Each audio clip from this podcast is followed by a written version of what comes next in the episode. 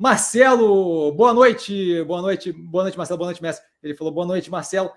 É, Multilaser segue pressionado. Algo ocorrendo na operação? Eu não vejo nada específico. A gente teve ali é, um acionista da Multilaser que assumiu um cargo no governo de São Paulo que aparentemente travou o que eu, o que eu acho que vai ser discutido judicialmente, mas aparentemente travou os contratos é, que possam vir a ser feitos no futuro no que tange contratos governamentais para Multilaser em São Paulo não era algo que eu estava esperando propriamente os contratos do governo, era algo que, tudo bem, se vier um plus, se vier um algo a mais, mas não é algo propriamente é, que a gente estava ali na conta, na matemática. Então, assim, eu não vejo nada que. que a, operação está no momento pressionado, mas é isso. Tá? Fora isso, não vejo motivo. Tá? Acho que é muito desespero e muito. A galera, quando, quando fica muito silêncio por muito tempo, a galera começa a inventar a história, inventar pelo em ovo, tá? Mas não, não vejo nada específico, não. E aí ele continua: boa noite, pessoal, super educado.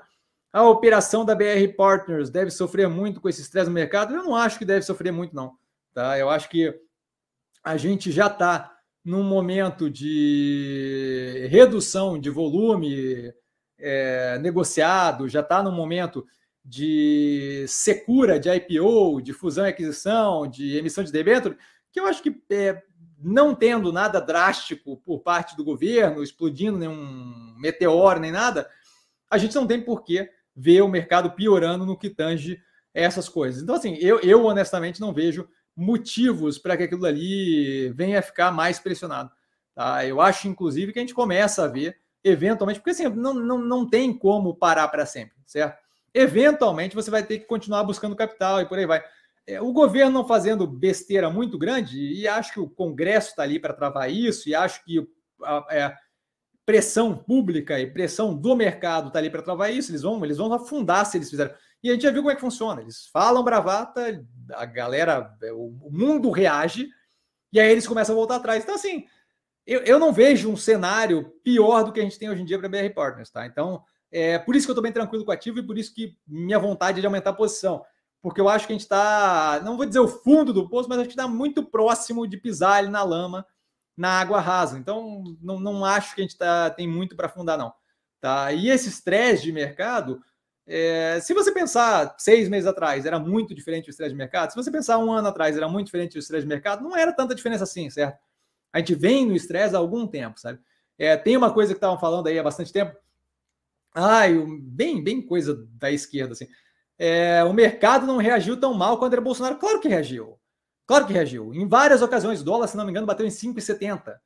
Então, claro que reagiu. Então, a gente teve vários momentos bem tensos, de bastante pressão é, anteriormente. É, então, assim, eu, eu, acho que a gente está no que tange ali mercado de BR Partners, no que tange mercado de Modal Mais, XP.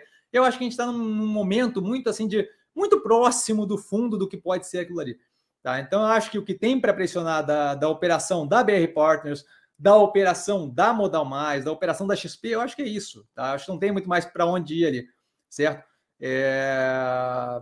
Basicamente, a gente se encontra num momento de estresse de mercado que, que é, é, hoje em dia acho que é muito mais cansaço com o tempo todo que passou sob estresse, acaba desgastando o investidor, tá? Do que propriamente é, algo pontual específico desse momento.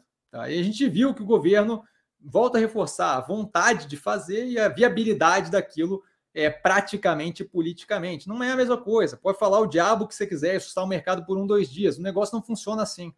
Você não consegue implementar o diabo que você quer. Tá? Então, eu, eu não vejo muito mais para. Não estou falando do preço, tá? O preço depende do mercado sem Prozac. Eu estou falando da, da operação. A operação em si eu não vejo muito mais espaço para pressão, não. Tá? Eu acho que a operação está bem alinhada e o preço está muito descontado.